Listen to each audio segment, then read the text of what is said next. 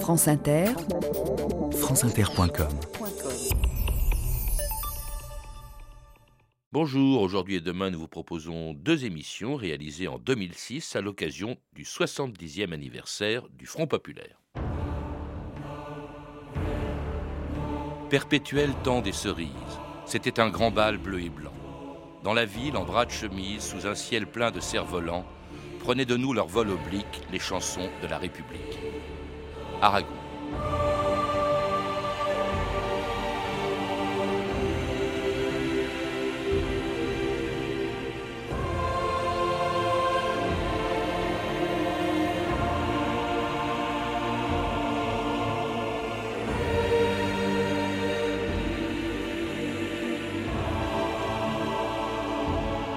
2000 ans d'histoire.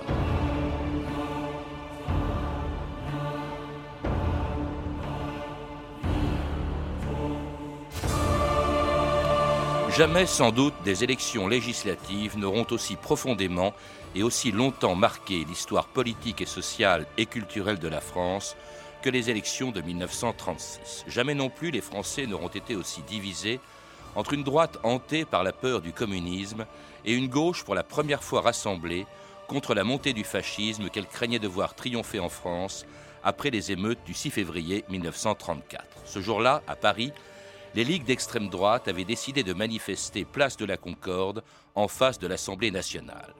À l'origine de cette manifestation, qui devait dégénérer en émeute, un scandale politico-financier, l'affaire Stavisky. Devant la cour d'assises s'ouvrent les débats de l'affaire Stavisky. On se souvient que le scandale éclata à la suite de la découverte de faux bons du Crédit municipal de Bayonne. Au début de l'instruction judiciaire, des perquisitions furent opérées au siège des nombreuses sociétés créées par le grand escroc.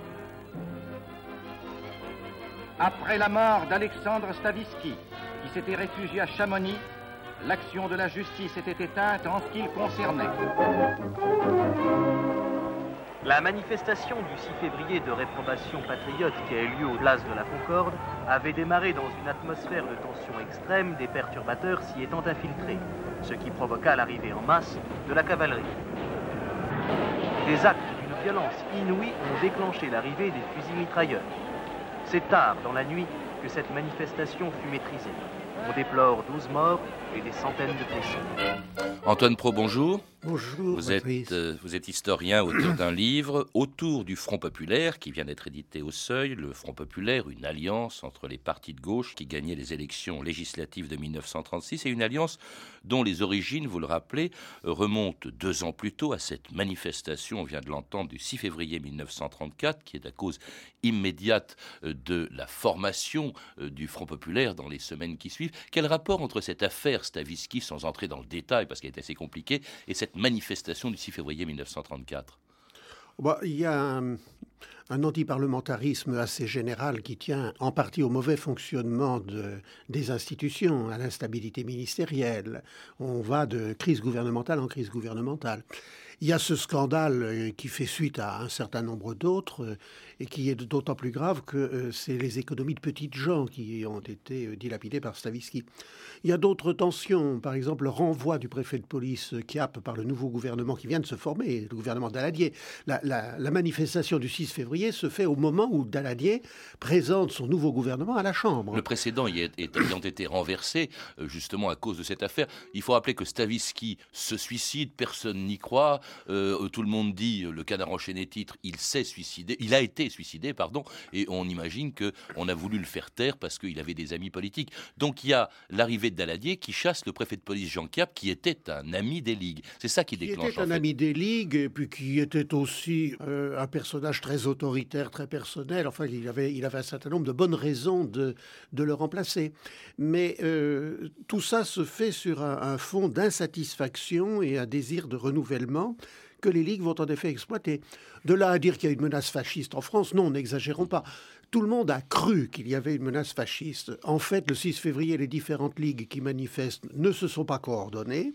Elles n'ont pas de plan d'action commun, elles n'ont pas de leader, elles n'ont pas de solution de rechange.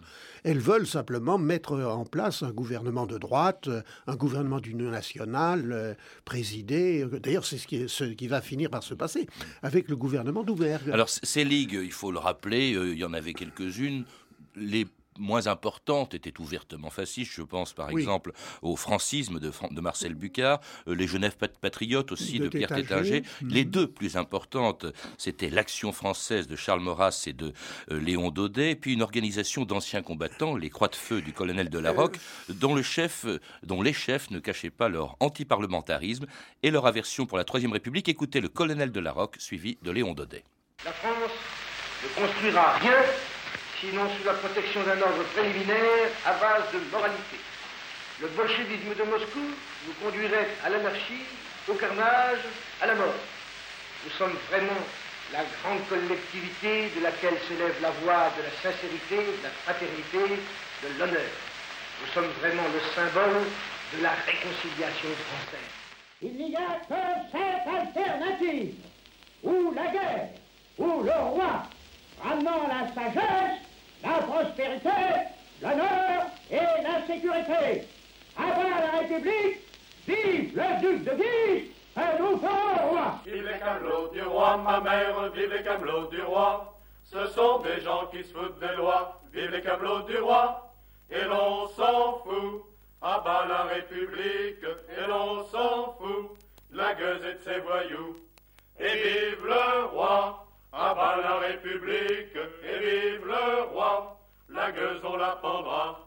Ah ça ira, ça ira, ça ira, tous les députés à la lanterne. Ah ça ira, ça ira, ça ira, tous les députés, on les pendra. Tous les députés à la lanterne, c'était la chanson des Camelots du Roi de l'Action française, très anti-parlementaire. Alors toutes ces, ligues, toutes ces ligues ont une aversion, en tout cas n'aiment pas le régime. Est-ce que vous, vous dites qu'on ne peut pas parler de danger fasciste, Antoine Pro Non, enfin à mon avis, on ne peut pas, c'est d'ailleurs l'avis de la plupart des historiens, il n'y a pas de véritable danger fasciste dans la mesure où il n'y a pas d'organisation de, la violence dans la rue comparable à ce que font par exemple les chemises noires en Italie avant la prise du pouvoir ou les SA en Allemagne. Euh, ces, ces, groupements restent jusqu'à un certain point euh, qui ne franchissent pas, ils restent dans la légalité républicaine. Donc, les, croix de feu, il faut le rappeler, du colonel de la Roque ne sont pas fascistes, elles sont même plutôt hostiles à ces régimes. Elles, oui, enfin, elles sont pas, sont pas très très loin du fascisme, parce que disons que c'est un, c'est une droite autoritaire. Parce que la Roque sera quand même déporté plus tard à Dachau. Oui, mais euh, hein. non, il faut pas, il faut pas faire de téléologie, si vous voulez, il faut pas expliquer euh, Déa et Marquet qui finiront très mal en 1934, en 1936, ils ne sont pas, ils sont pas encore pétinistes. Mm. Il faut pas. En, 1900, en 1939, au moment de la mobilisation, la France n'a pas perdu la guerre et, il n'est pas écrit qu'elle doit perdre la guerre. Donc, ne, réécrivons pas l'histoire à partir de ce que nous connaissons aujourd'hui. Mais si vous voulez, dans cette manifestation, plus que les Camelots du Roi ou les Croix de Feu, qui d'ailleurs ne, ne, manifestent pas du même côté de la Seine, c'est pas coordonné. Euh, les anciens combattants de l'Union nationale des combattants jouent un grand rôle. Euh, en partie parce que leur président, euh, Lebec, est un conseiller municipal de Paris, et le conseil municipal de Paris qui est très à droite, est le, seul véritable organisateur de, cette manifestation. En tout cas, cette manifestation sera sanglante. 12 hein. morts, c'est la, oh, 16. la plus, 16, oui, plus sanglante, en tout cas, à Paris depuis la Commune. Et elle fait suffisamment peur pour mobiliser les partis de gauche qui se retrouvent six jours plus tard, après les émeutes du 6 février 34, dans de grandes manifestations dans toute la France où l'on retrouve côte à côte des communistes ou des socialistes comme Léon Blum que l'on entend ici au cours de Vincennes le 12 février 1934. Nous vous avons appelé aujourd'hui à manifester votre force, votre puissance calme et disciplinée, votre résolution inébranlable. La preuve est faite. La province soulevée tout entière, Paris rassemblé dans cette manifestation signifie aux hommes du fascisme et du royalisme qu'ils ne passeront pas. La réaction ne passera pas.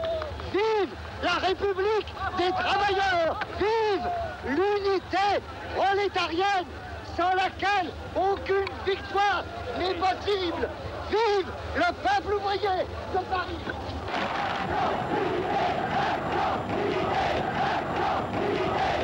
Et c'était Léon Blum le 12 février 1934. Alors, si le 6 février, Antoine Pro, c'est un peu la cause immédiate, en tout cas, de la formation du Front Populaire, on peut dire que le 12 février, vous en parlez longuement, c'est pratiquement l'acte de naissance. On parle d'unité d'action. Oui, si vous voulez, euh, à mon avis, il n'y avait pas de véritable menace fasciste le 6 février. Mais tout le monde a cru qu'il y avait une vraie menace fasciste. Et en histoire, une perception fausse est un fait vrai. Et euh, les gens de gauche, notamment, ont eu le sentiment que si on voulait éviter que la France prenne le même chemin que l'Italie fasciste ou l'Allemagne nazie, il fallait y aller maintenant. Et vous avez en effet, Léon Blum le dit dans ce, dans ce discours, toute la France manifeste. Oui, pas seulement Paris. Pas seulement Paris, dans des toutes petites villes et avec, des, et avec un nombre de manifestants, d'après les rapports de police, donc pas d'après des, des, sources suspectes, tout à fait considérable. Moi, j'ai regardé ces manifestations. Vous voyez par exemple la section de Cognac du Parti Socialiste qui va défiler dans la rue et qui, pour la circonstance, sort son drapeau rouge qui, jusqu'à présent, était toujours resté à l'intérieur de, de ces murs. Oui, parce que Antoine Pro, vous le rappelez, on, parle aujourd'hui, on peut très bien imaginer, ça s'est produit maintes fois depuis la guerre, euh, et surtout depuis 1981, une alliance entre les communistes et les socialistes.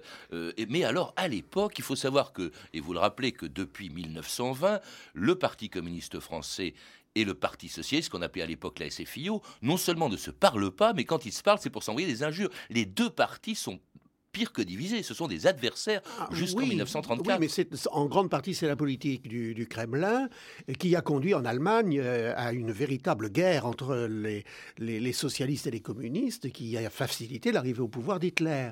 Mais ce qui est intéressant dans la manifestation du 12 février... Vous voulez dire que le Kremlin, en fait, est à l'origine des décisions ah, de la stratégie du Parti ah, communiste français Les hein. fascistes, oui. Euh, le, le Kremlin fait passer la frontière entre la gauche et la droite, entre lui et le Parti socialiste. Les socialistes sont les alliés de la réaction, les alliés des fascistes. Donc ils veulent bien le front unique à la base avec les adhérents du Parti socialiste, mais pas discuter avec, euh, avec les socialistes.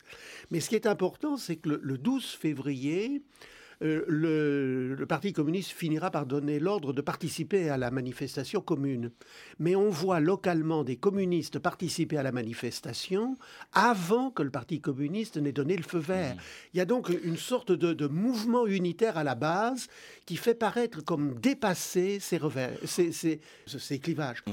Et c'est d'autant plus important qu'à l'époque, la manifestation n'a pas de statut légal. Mmh. Comprenez, aujourd'hui, la manifestation est devenue une fête.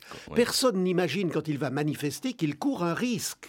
Ça n'est pas le cas en 1934. En 1934, manifester, c'est aller au-devant des matraques. Alors on va voir des communistes et des socialistes participer à des manifestations communes. On va les retrouver aussi euh, dans euh, certaines organisations. Je pense à celle des intellectuels euh, antifascistes, de ce comité de vigilance des intellectuels antifascistes. Et puis ils vont signer même un pacte euh, d'unité d'action euh, qui va permettre d'ailleurs aux, socialistes et aux communistes, il est signé je crois en, 1934, euh, qui va leur permettre plus tard eh bien, une victoire de la gauche aux élections municipales d'avril et de mai 1935. Maurice Thorez, secrétaire général du Parti communiste.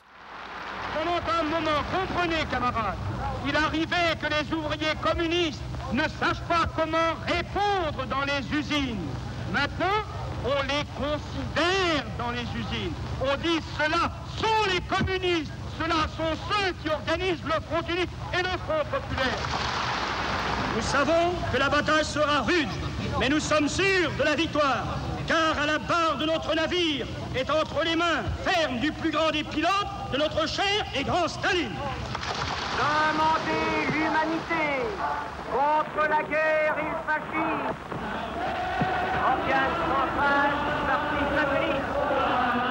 Nos succès électoraux au mois de mai et de juin dernier ont été importants dans toute la France.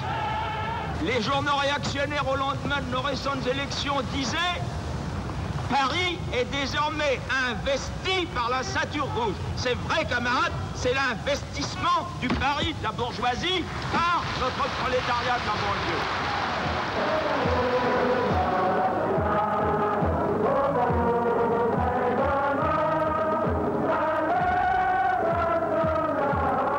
Et c'était le communiste Marcel Cachin commentant les victoires euh, communistes au municipal de 1935, communistes alliés des, des, socialistes désormais. C'est un changement, vous l'avez dit, euh, de stratégie complet euh, du Parti communiste, lui-même dicté pas par Staline. Il faut rappeler aussi le... Oui? Oui, oui, le, c'est très facile à dater. Il y a deux dates. Il y a le, comité national du Parti, du Parti communiste français à Ivry en juin 1934 qui euh, acte la nouvelle stratégie, donc avec le feu vert du Kremlin. Et au niveau international, c'est le, je crois, le septième congrès de l'international communiste qui se tient dans l'été de 1935, qui acte aussi euh, cette, euh, ce changement. pour, vous faire toucher du doigt ce que c'est, un collègue a fait une analyse lexicographique de l'humanité en étudiant tous les mots. une chose curieuse, c'est qu'avant l'été 35, on emploie beaucoup monsieur dans les leaders de Et puis après 1935, on, ne l'emploie plus. Pourquoi? Avant 1935, c'est Monsieur Blum. Après 1935, c'est le camarade Blum. Le, leader du Parti socialiste.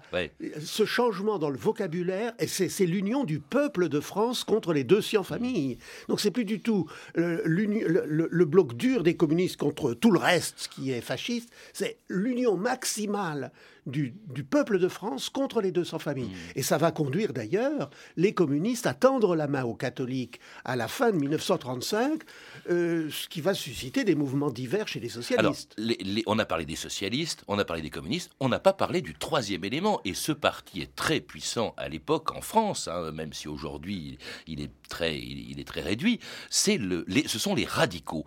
Or, les radicaux vont faire partie du Front populaire. Cela dit, au sein du parti radical, qui est très puissant, qui est un des premiers partis de France, il y a quand même des tensions. Est-ce qu'on va s'allier, oui ou non? Avec les socialistes, ça va, on l'a déjà fait, mais avec les communistes, et là, beaucoup sont contre au sein du Parti radical, Antoine Pro. Ah ben, le parti, le parti radical est très divisé, mais c'est une division, euh, j'allais dire, euh, euh, fondamentale, métaphysique, parce que le Parti radical est tiraillé entre sa sensibilité de gauche, sa tradition, ses ancrages chez les instituteurs, chez les petits fonctionnaires, et puis ces conceptions politiques qui sont très traditionnelles, et notamment en matière économique.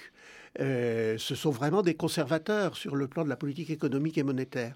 Donc ils sont, très partagés et euh, ils font et ils défont les majorités. En 1924, ils sont au pouvoir et en 1926, ils, entrent dans le gouvernement Poincaré à droite. En 1932, même scénario. Euh, en 1932, le 6 février se fait contre un chef de gouvernement radical d'Aladier.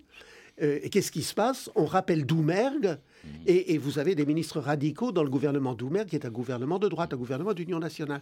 Donc ils sont très partagés. C'est un peu la guerre des deux Édouards. Édouard Daladier incarnant le, ralliement au Front populaire et Édouard Herriot euh, plutôt, les, résistants. Alors finalement, c'est ceux qui vont rallier le Front populaire qui vont l'emporter. Voilà donc trois partis, c'est un peu la, la carpe de lapin, si je puis dire, qui vont s'associer, qui vont signer un accord de désistement euh, réciproque pour les législatives euh, qui vont arriver en 1936, qui vont même avoir un programme commun qui, forcément, sera relativement modéré par rapport à ce que proposent les communistes. Sans doute, il ne faut pas fâcher ah, les radicaux. Non, pas du tout. il est modéré par rapport à ce que proposent les socialistes. Les socialistes voudraient des réformes de structure.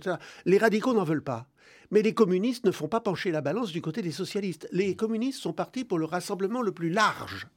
Donc on va éviter les questions qui fâchent pour s'en tenir à l'essentiel. Dans ce programme du Front populaire, par exemple, la laïcité disparaît. Il n'est plus question d'appliquer les lois laïques à l'Alsace-Lorraine, ce qui pour les radicaux et une partie des socialistes est quelque chose de tout à fait nouveau. Mais si on veut rassembler la France contre le fascisme, il ne faut pas agiter ce type de, ce type de problème. Et donc la, la, seule vraie réforme de structure qui va se faire, c'est la Banque de France, qui va, bon, il va y avoir une nationalisation des chemins de fer en 1937, mais c'est par négociation avec les, avec les compagnies et pour régler leurs déficits. Alors on n'en est pas là. Il y a un programme commun, donc il y a une campagne électorale assez violente, assez tendue. Hein. Les enjeux sont considérables, euh, violente d'ailleurs au point que Léon Blum va se faire attaquer physiquement boulevard Saint-Germain le 13 euh, février 1936 et même se faire casser la figure euh, par, les canaux du roi. Il faut, dire qu'il proposait la suppression des ligues. Hein. Oui, euh, ça va, c'est surtout après, c'est après ça ce qui va euh, que la suppression de ligue va devenir un, thème à l'ordre du jour. Et vous voyez d'ailleurs que la loi euh, adoptée à cette occasion n'a pas perdu son actualité puisqu'il est question de l'appliquer aujourd'hui. Euh, oui, et Léon Blum a dû son, son, salut, si je puis dire, à des ouvriers qui étaient en train de, euh, de réhabiliter une maison et qui sont descendus de leur échafaudage pour euh, le dégager des, des camelots Il, du il faut dire qu'il est tombé tout à fait par hasard sur une manifestation pour les obsèques d'un écrivain, d'un historien royaliste s'appelait Bainville. Ouais. Et il se trompe en plein milieu et brusquement les gens disent voilà Blum, voilà Blum, etc. Et ça, ça montre quand même la tension. Alors elle est aggravée, Antoine Pro, il faut le noter aussi, par un contexte international qui est important. Évidemment, à droite, on brandit l'épouvantail communiste, surtout parce que en février 1936, toujours, un front populaire espagnol gagne les élections. Ça, ça, c'est un peu le thème de la droite qui sera le thème de la campagne. Attention euh, au péril communiste. Oui, c'est un thème largement exploité par la droite. Euh, je suis pas sûr que ça ait joué dans l'opinion un très grand rôle. Bah non, puisque le Front Et- populaire a gagné. Euh, oui, non, le, le climat. Alors, je ne crois pas que le climat soit, du point de vue économique, c'est la crise. Euh, C'est aggravé par la politique de Laval en 1935, euh, qui a euh, amputé de 10% les traitements des fonctionnaires. Vous avez une politique déflationniste euh, assez dure, assez, sévère, et, au demeurant inefficace.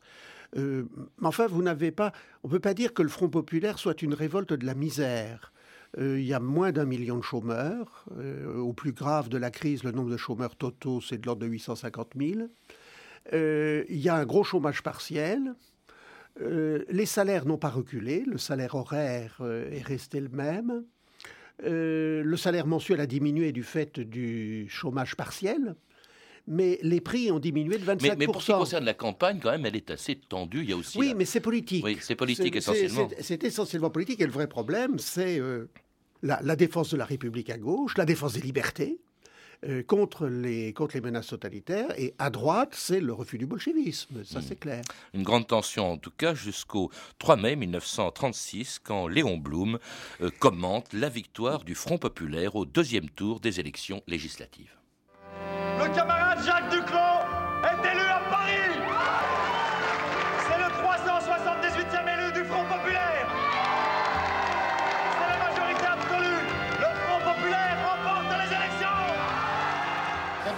une fois remportée, il faut en consolider les effets. Il faut qu'on n'oublie pas qu'il y a derrière nous des masses populaires dont nous sommes les mandataires et les interprètes. Nous avons cependant besoin du temps, car c'est une œuvre de longue haleine. Il faudra durer. Pour durer longtemps, il faudra donner très vite le sentiment de la réussite. Car dès que les masses populaires de ce pays auront eu le sentiment de la réussite et du changement, je sais qu'elles nous consentiront un large crédit de temps.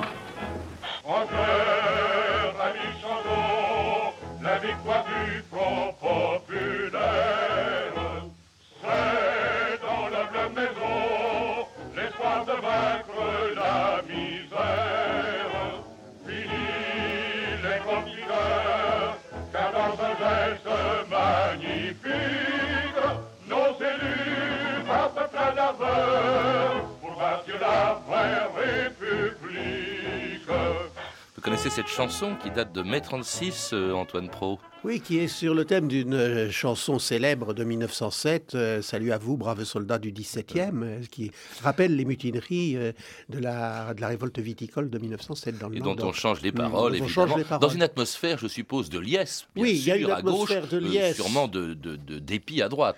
Euh, de dépit à droite et de- au début d'incrédulité, parce que le, le déplacement de voix a été très faible, c'est 400 000 voix de plus euh, pour la gauche.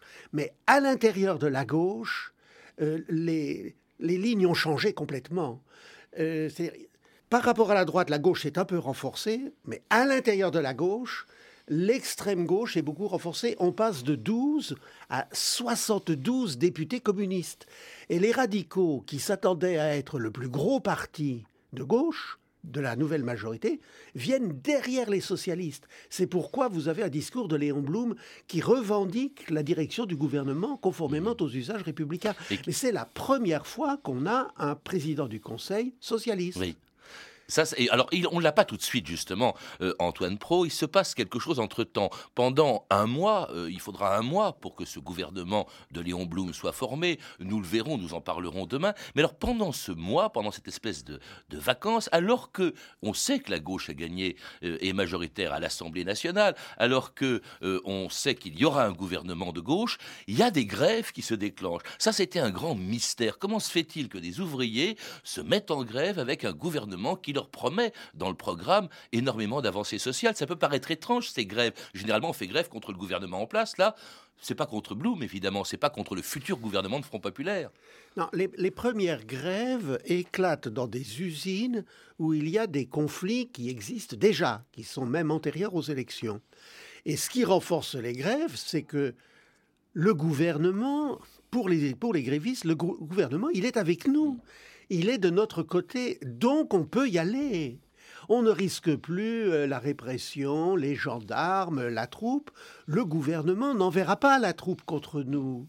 Et alors, il y a un immense espoir. Euh, c'est ça qu'il faut voir. Et ces grèves vont durer un mois. Nous en reparlerons demain avec vous et avec Daniel Tartakovsky pour la deuxième partie de cette émission sur le Front populaire. Vous êtes, Antoine Pro, l'auteur de Autour du Front populaire, aspect du mouvement social au XXe siècle, publié au Seuil. À lire également La gauche au pouvoir, l'héritage du Front populaire de Michel Vinocq, édité chez Bayard, et Été 36 sur la route des vacances, en images et en chansons, de Martin Penet, un beau livre de photos accompagné d'un CD audio de chansons de l'époque, un livre coédité par les éditions Omnibus et France Musique. Vous avez pu entendre une archive pâtée de 1934 issue du journal de votre année disponible en DVD aux éditions Montparnasse, ainsi que des archives extraites du documentaire La foi du siècle, l'histoire du communisme de Patrick Rothman et Patrick Barberis, disponible en DVD chez Arte Vidéo. Toutes ces références sont disponibles par téléphone au 32 30, 34 centimes la minute ou sur franceinter.com. C'était 2000 ans d'histoire. À la technique Armel M et Valentin Vaner, documentation Claire Tesser, Claire Destacan et Mathieu Ménossi, une réalisation de Anne Kobilac.